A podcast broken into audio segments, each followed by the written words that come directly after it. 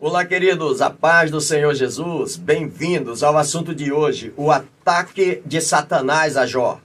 Esta é a primeira lição do trimestre que vamos estudar sobre os livros de Jó, Provérbios, Eclesiastes e Cântico dos Cânticos. O texto para leitura em estudo está no livro de Jó, capítulo 1, do verso 1 ao 12 e capítulo 2, do verso 1 ao 10. E os tópicos que vamos abordar são eles. Primeiro, o livro de Jó. Segundo, o primeiro ataque de Satanás a Jó. E terceiro, o segundo ataque. Os objetivos desse comentário são os seguintes: primeiro, explicar que nem sempre o sofrimento nos acomete por algum pecado cometido. Segundo, mostrar que Satanás precisa da permissão de Deus para tocar no homem. E terceiro, esclarecer que, mesmo sendo cristão, podemos ter as emoções abaladas por algum tipo de sofrimento. E eu sugiro que você faça a leitura dos capítulos 1 e 2 do livro de Jó, que somados ao comentário, o seu aproveitamento será ainda maior. Quero agradecer a você, querido irmão, querida irmã, já inscritos no canal, meu muito obrigado mais uma vez pelo privilégio. E para você que me assiste agora ou já de outras vezes e ainda não fez, se inscreva no canal. Não esqueça de deixar o seu like, de fazer o seu comentário, de apertar o sininho para ser informado todas as vezes que o novo vídeo for postado eu quero nesse momento fazer os nossos agradecimentos a toda a equipe que colaboraram para que pudéssemos ter esta matéria em mão para estudarmos durante esse trimestre. Nós temos no comentário e adaptação a nossa professora Luzelúcia Ribeiro e equipe editorial. Ela que é formada em teologia, pós-graduada em docência do ensino superior e revisão de texto, também membro da Academia Evangélica de Letras no Distrito Federal, também na, no Conselho Editorial, nós temos o pastor Samuel Câmara, pastor Otton Alencar, em memória, e pastor Jonatas Câmara e os demais. Também na supervisão pedagógica, nós temos a nossa querida Faculdade Boas Novas e o Seminário Teológico das Assembleias de Deus, o CETAD, Portanto, esta é mais uma matéria do Programa de Educação Cristã Continuada, o PEC. E na introdução, o livro de Jó leva o nome do seu personagem principal, em torno do qual giram os acontecimentos da narrativa. Não é uma ficção religiosa, Jó não foi um personagem imaginário, mas real e mencionado em outros lugares, como em Ezequiel, capítulo 14, verso 14, e Tiago, capítulo 5, verso 11. Primeiro tópico: o livro de Jó.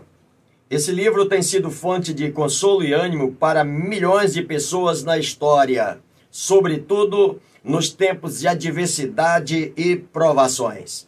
Não sem razão alguém disse que o livro de Jó retrata a noite tenebrosa da alma.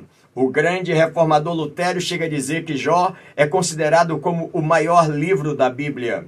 Primeiro subtópico, o livro de Jó. Jó capítulo 23, verso 10, o texto diz assim: Mas ele sabe o meu caminho, e se ele me provasse, seria eu como o ouro. Esse texto é considerado como a coroação do livro de Jó, porque aqui Jó faz uma menção de tudo que ele está sofrendo, de tudo que ele está sendo acusado pelos seus amigos, mas ele tem consciência que tudo que ele está passando é uma prova. E ele faz a comparação de um orive que está provando o ouro, passa o ouro pelo fogo e cada vez que esse ouro passa pelo fogo, ele se torna uma joia mais preciosa. Jó está dizendo o seguinte: ele conhece o meu caminho e se ele está me provando, eu serei como ouro. Como assim? Quando passar a prova, eu serei uma joia mais preciosa diante de Deus.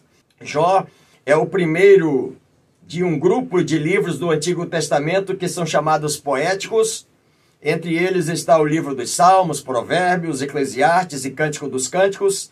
E dentro das escrituras do Velho Testamento, a contribuição do, dos livros de sabedoria é expor a relação entre a aliança através de Moisés e os grandes problemas da vida do homem neste mundo. Portanto, estudar, estudarmos os sofrimentos e a angústia de um só homem nós enxergamos toda a humanidade e, claro, nós próprios. Por fim, percebemos que a grande alegria de Jó é o próprio Deus. E embora o mistério permaneça, ele dá-se por satisfeito. A sua alegria é Deus. Diante de todos os problemas, das acusações, dos conflitos, ele continua dizendo: A minha alegria é Deus. E a autora do nosso comentário faz uma pergunta para nós: Qual a maior necessidade do ser humano? E ela mesma responde dizendo: Deus, apenas Deus. Diante dele, todo o resto desvanece. Ou seja, todas as nossas necessidades, todos os nossos conflitos, todas as nossas limitações, todos os nossos problemas, todos os nossos perrengues, eles desvanecem diante de Deus. Deus continua sendo Deus e por isso Jó continua sendo alegre. E o que, que nós precisamos mesmo na nossa caminhada? Qual a nossa maior necessidade? Aprendemos com Jó.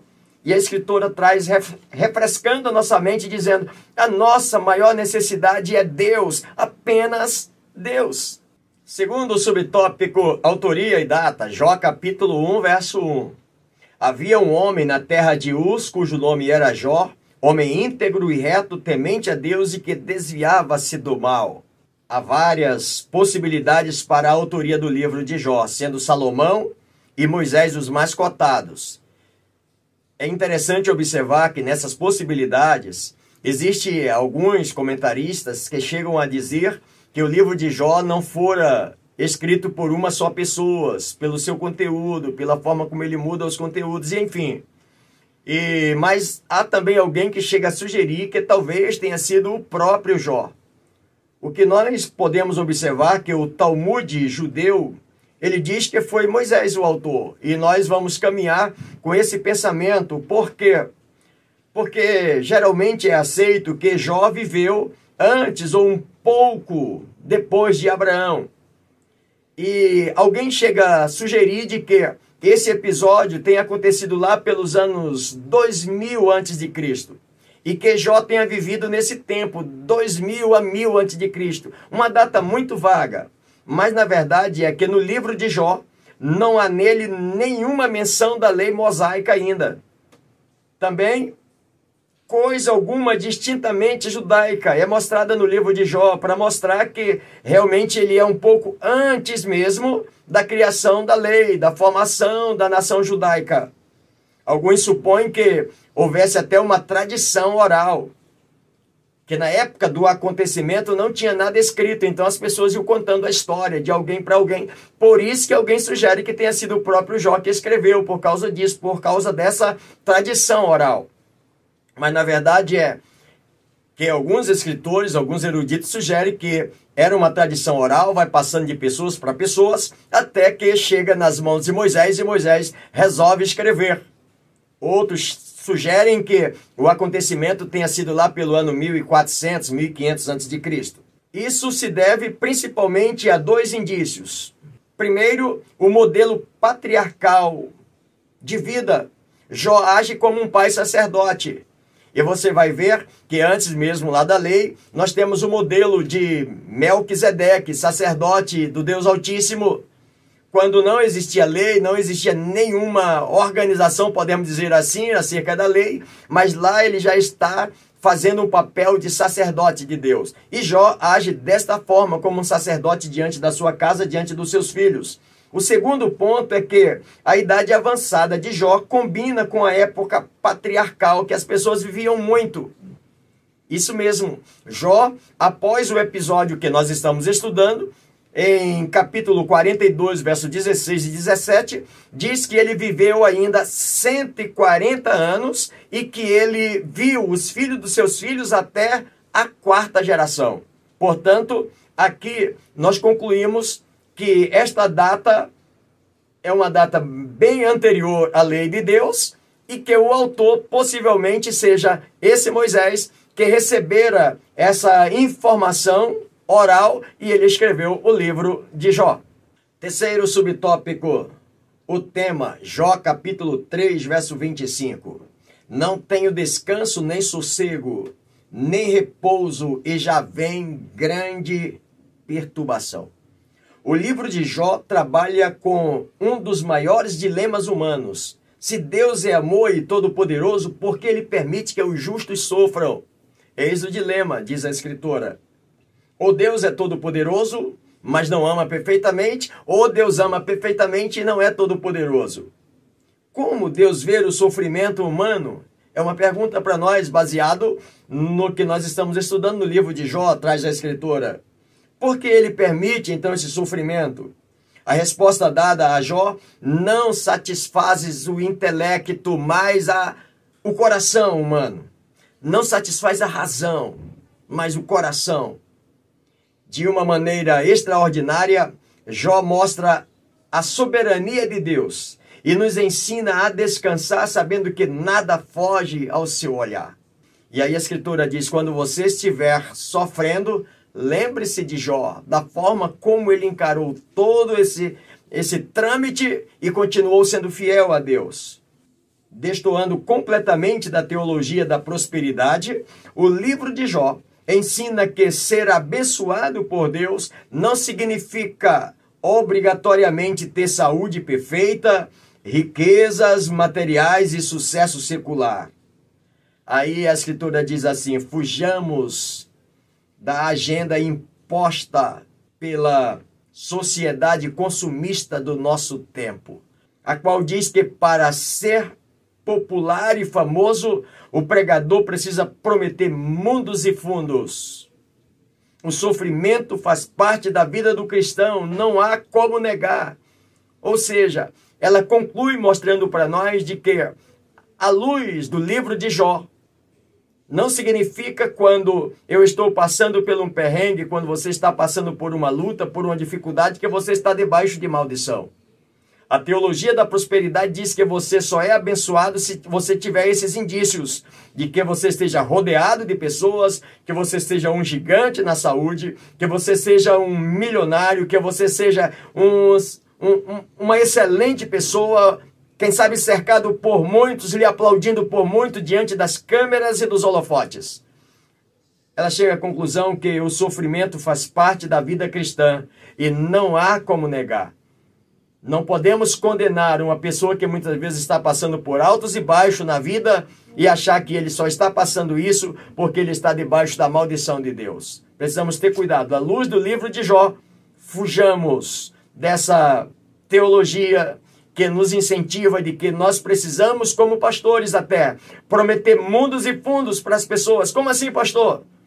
Venha para a igreja, venha para cá porque aqui você vai ser poderoso, a sua família vai ser restaurada. Venha porque aqui você vai ser rico, venha porque aqui vai acabar a miséria para você, irmãos. Fujamos disso e pregamos a palavra genuína de Cristo Jesus, de que a felicidade, de que a bênção de Deus nem sempre está na riqueza, nem sempre está no, no poderio, na fama e no sucesso. Segundo tópico, o primeiro ataque de Satanás a Jó. Jó capítulo 1, verso 1 ao 22. O livro de Jó começa com uma cena no céu, um diálogo entre Deus e Satanás. Pastor, Satanás pode entrar no céu? Deixa eu te explicar. O que o texto está mostrando para nós, para a gente entender melhor, é como um rei que reúne os seus súditos periodicamente para fazer uma reunião e ter uma prestação de conta do que eles fizeram, da responsabilidade que foram passadas a eles. O escritor está dizendo de que Deus também faz as suas reuniões periodicamente com seus filhos. E que filhos são esses, pastores? São, são filhos humanos? Não, irmãos. Esses filhos são filhos celestiais, são anjos que recebem ordem do Senhor a nosso respeito. São seus anjos, que são mandados como labaredas de fogo, como ministros de Deus. Quantas vezes passamos por perrengues e nós não percebemos, mas Deus enviou o seu anjo para nos guardar e nos proteger e nos livrar daquele, daquele momento, daquela cena, daquele mal. É isso aqui que está acontecendo. Deus reunindo com seus anjos e ouvindo o relatório deles a nosso respeito, a meu, a seu respeito. Quantas vezes passamos em algum perrengue e Deus mandou seus anjos para vir lá nos guardar? É nessa brecha aqui que Satanás está entrando também.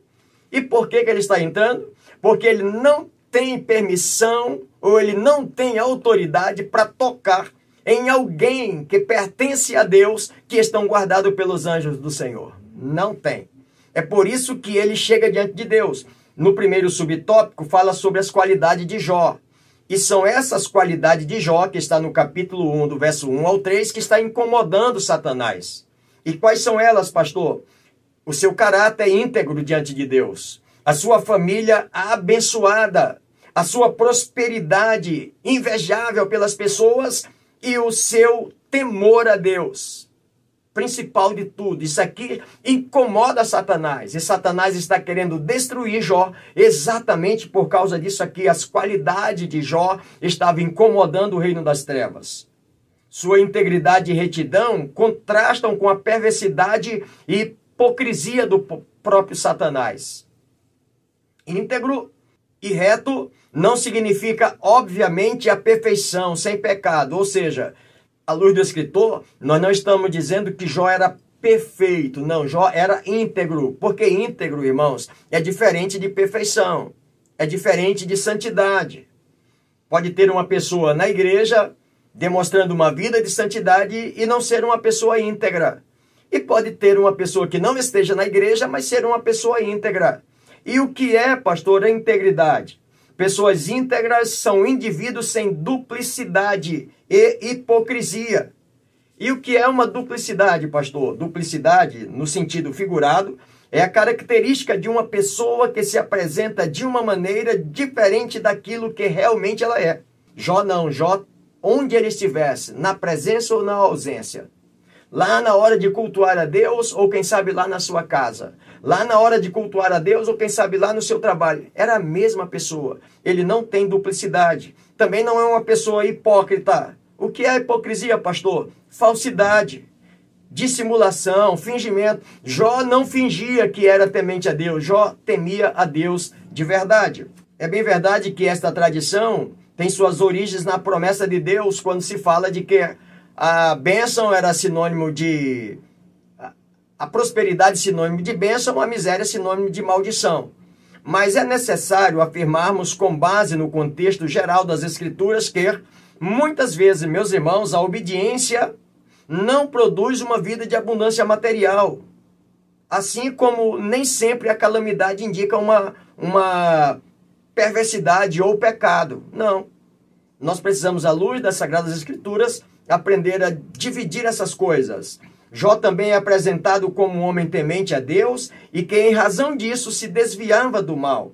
Temer a Deus significa respeitá-lo por quem ele é, pela sua santidade, pelo seu poder. Não, eu não estou com medo. Ah, eu, eu temo a Deus, estou com medo de Deus. Não, não, não. Temor a Deus é respeitar por quem ele é, por aquilo que ele faz, pelo seu poder, pela sua graça, pela sua misericórdia. No Antigo Testamento, em especial nos livros poéticos, temor a Deus é sinônimo da religião verdadeira. Portanto, queridos, esta é a lição que nós extraímos desse ponto do comentário sobre as qualidades de Jó. Um homem abençoadíssimo, um homem íntegro, um homem próspero, um homem de temor a Deus. Segundo subtópico, o diálogo no céu e o desafio. Jó capítulo 1, verso 8 ao 10 a personalidade atraente de Jó, agradável a, ao próprio Deus, incomodava o inferno. Nesse texto nós já comentamos como sucedeu essa reunião para Satanás estar lá. E como Deus conhece todas as coisas e nada fica oculto diante dele, ele olha para Satanás no meio dos anjos. Mas você é um anjo caído, o que, que você faz aqui? De onde vem? E a resposta de Satanás é: venho de rodear a terra e passear por ela. É aí que Deus pergunta: Você observou meu servo Jó, homem temente a Deus, que se desvia do mal, homem íntegro? Ah, pondera, o Senhor encheu ele de, de bens. Queridos, este é o diálogo, este é o confronto. Por quê, pastor? Porque Satanás é mestre nisso. Lá no Éden, o escritor diz que ele tentou desacreditar Deus diante do homem. Como assim, pastor? Porque lá no Éden o Senhor colocou o homem, colocou no meio do jardim e disse ao homem que deveria comer de todas as árvores do jardim, das, das frutas das árvores do jardim, das árvores é, comestíveis, menos da árvore que estava no meio do jardim, a árvore da ciência, do conhecimento do bem e do mal. No dia que você comer dessa árvore, vocês vão morrer. E Satanás chega lá dizendo: O Senhor falou que vocês não deviam comer de todas as árvores do jardim. E a mulher responde: Não, o Senhor falou que nós podemos comer de todas as árvores frutíferas e comestíveis do jardim, menos a árvore da ciência que está no meio do jardim, a árvore da, do conhecimento do bem e do mal. Satanás diz: não, é a ilusão desse Deus. É porque ele quer ser sozinho, ele quer ser soberano. Ele sabe que no dia que vocês comerem, certamente vocês vão ser igual a ele. Não vai ter mais mistério de um Deus misterioso para vocês. É por isso que ele, ele colocou isso para vocês, mas não vão morrer coisa nenhuma. É porque ele não quer que vocês sejam igual a ele. E foi aí que Adão e Eva pecaram porque desobedeceram a Deus, deram ouvido a Satanás. Aqui, nesse episódio, Satanás agora quer desacreditar o homem diante de Deus. Como assim, pastor? Ah, você encheu ele de bens, você encheu ele de riqueza, você deu a ele uma família espetacular, você deu a ele muitos amigos, por isso ele teme a ti, por isso ele tem temor a ti. Tira tudo isso dele que eu duvido se ele vai continuar te servindo. Ele só te serve, diz o escritor, Satanás zomba dizendo que Jó é motivado por interesses escusos e por trás da sua fidelidade ele esconde uma motivação perversa. Ele só te serve por causa do interesse. Se tirar tudo dele, acabou. Ele é interesseiro. É desta forma que Satanás quer desacreditar o homem diante de Deus. Só que agora ele não está diante do homem, ele está diante de Deus. E Deus então o permite, vai, toca, mexe em tudo que ele tem, e eu vou te provar, eu vou dar, continuar dando testemunho de que ele é íntegro, que ele é obediente, que ele tem temor, independentemente das circunstâncias que ele tenha que atravessar. Vai, pode tocar. Terceiro subtópico: o início das aflições de Jó. Jó capítulo 1, verso 20 ao 22. Nesse texto, meus irmãos, o adversário sai da presença de Deus decidido a destruir a fé de Jó e construir uma prova diante de Deus de que Jó não era leal, de que Jó não era sincero que Jó era apenas um cara interesseiro. E segundo a escritora, diz que as calamidades começaram a acontecer. Quatro calamidades. Duas de ordens naturais e duas de ordens humanas. Jó está em um determinado lugar quando chega um dos seus servos dizendo: Meu senhor, os sabeus chegaram lá no teu rebanho e levaram todo o teu gado e mataram todos os teus servos. Só eu escapei para contar a história. Ele estava conversando ainda com Jó, quando chega outro dizendo: Meu senhor, caiu fogo do céu e consumiu todas as tuas ovelhas e consumiu todos os teus servos, só eu escapei para contar a história. Antes dele terminar, um outro, meu senhor, os caldeus, eles chegaram e levaram todos os teus camelos e feriram os teus servos todos. Só eu escapei para contar essa história. E antes dele terminar, chega um outro dizendo: Meu senhor, caiu uma tempestade lá na casa onde estavam reunidos os teus filhos, e a casa caiu sobre eles, morreram todos, todos os servos. Só eu escapei para contar a história. A escritura diz, meus irmãos, que uma coisa, porém, foi perder as riquezas e os servos. Algo muito diferente foi perder os membros da família. É exatamente o que está acontecendo com Jó. Perde toda a sua família. Mas a sua confiança continuava em Deus. Todo esse vendaval destruindo tudo. A reação de Jó não é culpar os eventos da natureza nem os inimigos humanos. Ele poderia muito bem dizer, mas essas pragas desses inimigos vêm da onde? Meu Deus, por que esse temporal? Por que essa tempestade? Não nenhum momento Jó expressa isso, irmãos. E é isso que Satanás está querendo, ouvir de Jó alguma coisa. Mas a reação de Jó não é culpar ninguém. Mas ele diz assim: o Senhor o levou. Satanás estava doido que Jó dissesse: Isso só pode ser obra do capeta. Ah, Jó está tranquilo, dizendo: Olha, capeta nenhum tem poder sobre a minha vida. Foi Deus que o tirou. Jó capítulo de número 1, verso 21, a confiança de Deus em Jó é comprovada e justificada agora. Eu dei testemunho para você, capeta, de que ele é íntegro, que ele é fiel, independentemente que tire tudo dele. Ele continua sendo fiel. Terceiro tópico, o segundo ataque, Jó capítulo 2, do verso 1 ao 13. Satanás volta à presença de Deus acusando Jó pela segunda vez. Frustrado pela derrota que ele teve, agora ele vem para despejar toda a sua malignidade em Jó. Queridos, o escritor Paulo, na sua carta aos Efésios, capítulo 6, verso 8, aliás, verso 10 ao verso 18, ele diz que nós precisamos tomar todas as armaduras de Deus. Porque a nossa luta não é contra carne nem contra sangue, mas contra principados e potestades. E só as armaduras de Deus que faz com que a gente vença todos os ataques e permaneça fiel. O escritor Pedro, na sua primeira carta, capítulo 5, verso 8, ele diz: Sede sóbrios, porque o diabo, vosso adversário, anda em derredor de vós, bramando como leão, buscando a quem possa tragar. Essa é uma realidade. Aconteceu com Jó e acontece com todos nós, quem sabe quantas vezes na nossa caminhada. O diabo tentando nos tragar, tentando nos derrotar. O primeiro subtópico, o segundo diálogo no céu. Jó capítulo 2, verso 3 ao 6. Novamente, aquela mesma reunião anterior está chegando e Satanás está lá no meio de novo. E o Senhor novamente pergunta: Você observou meu servo Jó? homem temente, fiel a Deus, embora me tenha incitado contra ele para consumir sem causa, mas ele continua sendo fiel, queridos. Mas Satanás insistia que Jó só adorava a Deus porque ele tinha um interesse. Jó não te adora desinteressadamente. Ele só te adora por causa do interesse que ele tem.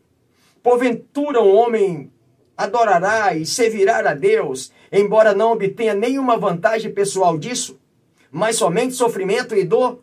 Duvido. Se um homem somente na dor, no sofrimento, ele vai te adorar. Queridos, Satanás duvida do testemunho de Deus sobre Jó e insinua que ele, por extensão, também todos os homens, só serão fiel por estarem, por esperar retribuição e recompensa. Todos os homens, Deus, só são fiel a ti porque esperam retribuição daquilo que eles fazem, esperam recompensa por isso que eles são. O inimigo está convencido de que, se perder a saúde, Jó negará ao seu Senhor. Por isso, irmãos, que no texto aqui, ele diz o seguinte: Deus permite que Satanás estenda a sua mão e fira o corpo de Jó, mas exige que seja poupada a sua vida. Satanás chega a propor para Deus dizendo assim: olha, pele por pele. O que, que, é isso, pastor? É porque naquela época a pele era muito valiosa. A pele é sinônimo de proteção, sinônimo de cobertura, ou seja, as pessoas faziam roupa, faziam suas, suas tendas.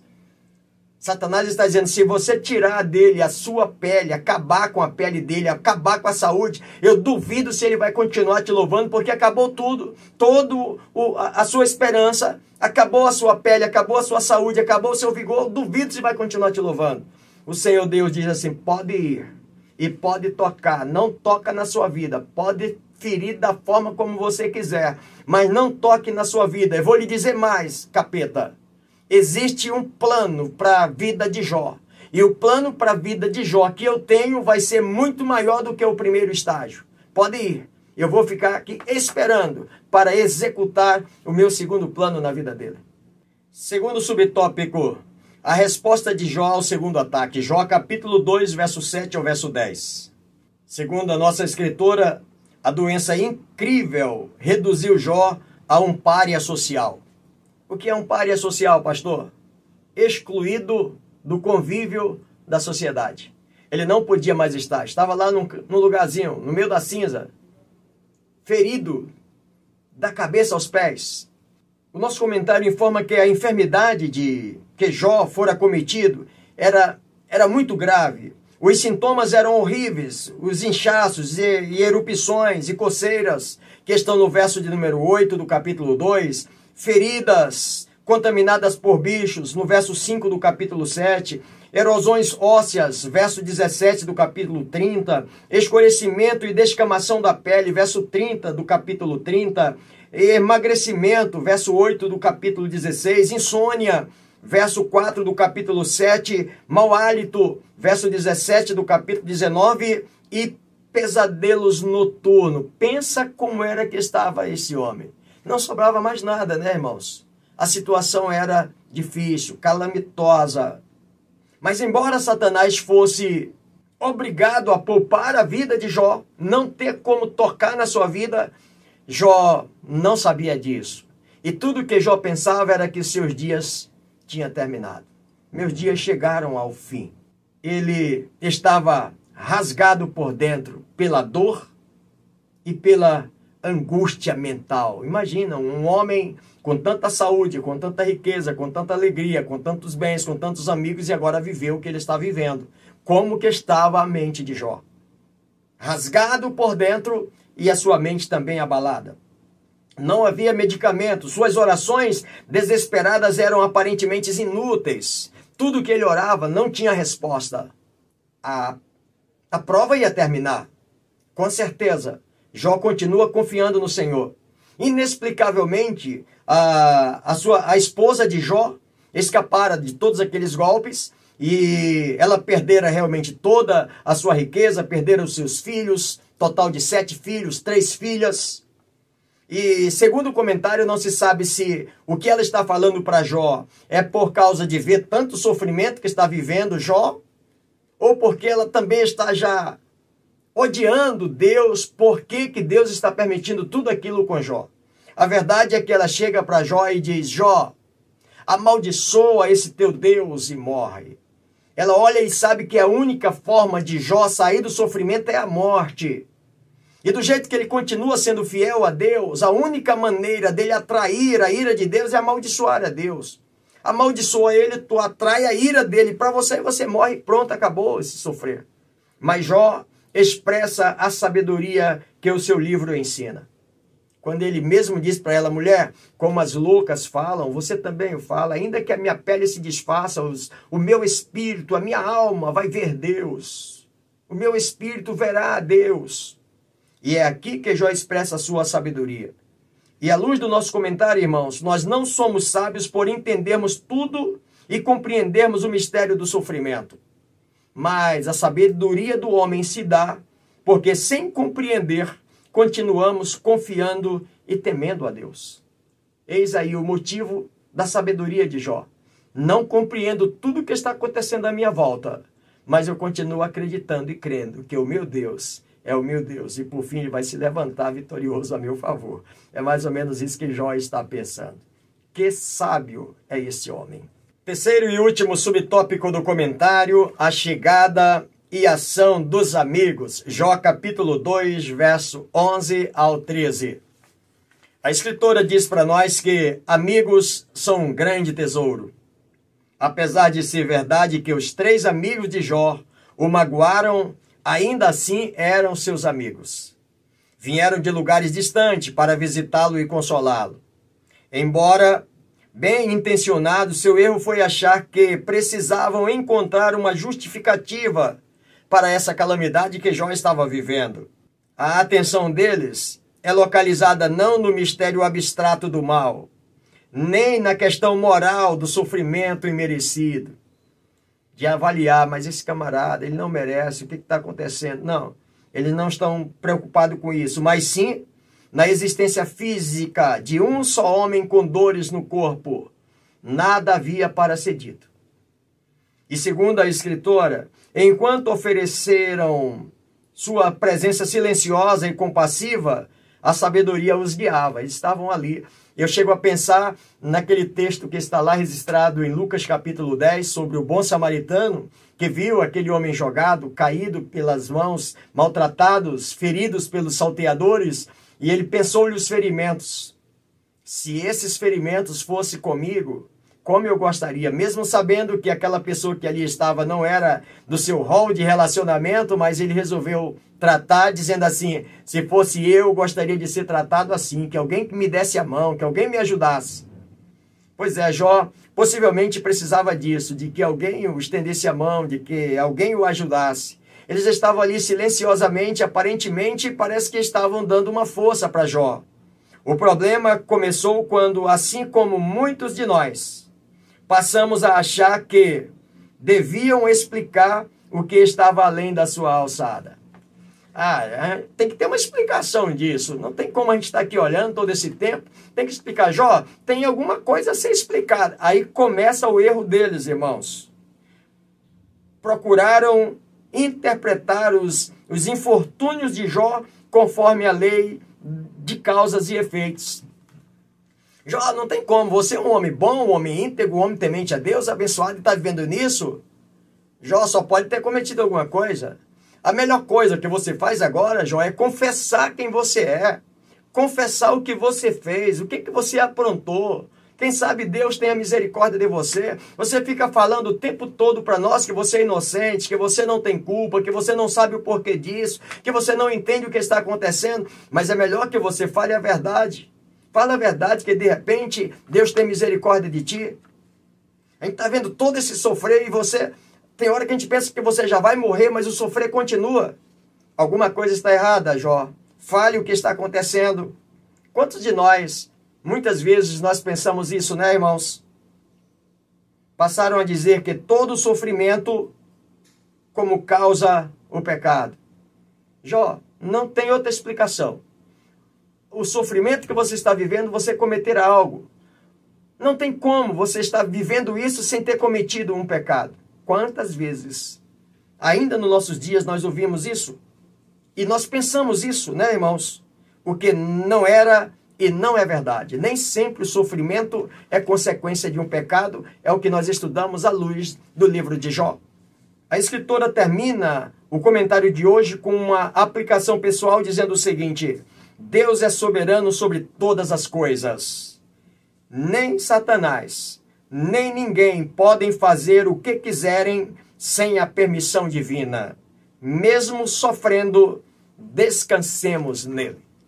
Eu finalizo o comentário de hoje agradecendo a Deus pela oportunidade. Querido companheiro, querido colega, querido professor, professora, querido aluno, querida aluna, muito obrigado pela sua, pela sua companhia e, se Deus assim o permitir, estaremos juntos no próximo comentário. Até lá, avançando pela fé.